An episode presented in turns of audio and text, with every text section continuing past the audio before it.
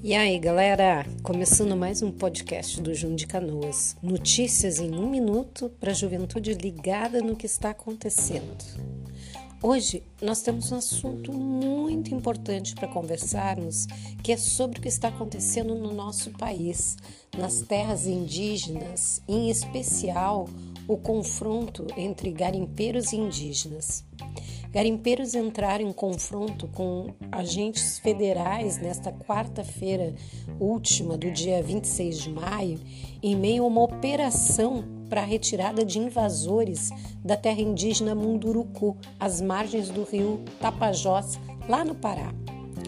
Este grupo de garimpeiros incendiou e destruiu várias casas de aldeia, segundo os indígenas que presenciaram.